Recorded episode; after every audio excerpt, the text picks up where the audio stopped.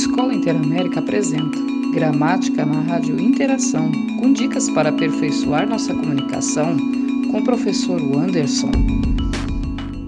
Os verbos retificar e ratificar são parônimos, ou seja, são escritos e pronunciados de forma parecida, mas têm significados diferentes.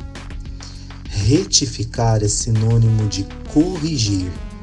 Retificar indica o ato de correção, emendar ou endireitar erros, enganos, corrigir informações.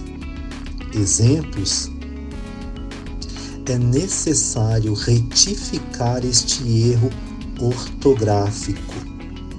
As informações erradas serão retificadas. Já a palavra ratificar é sinônimo de confirmar. Ratificar indica o ato de confirmação, comprovar ou reafirmar declarações, afirmações ou promessas.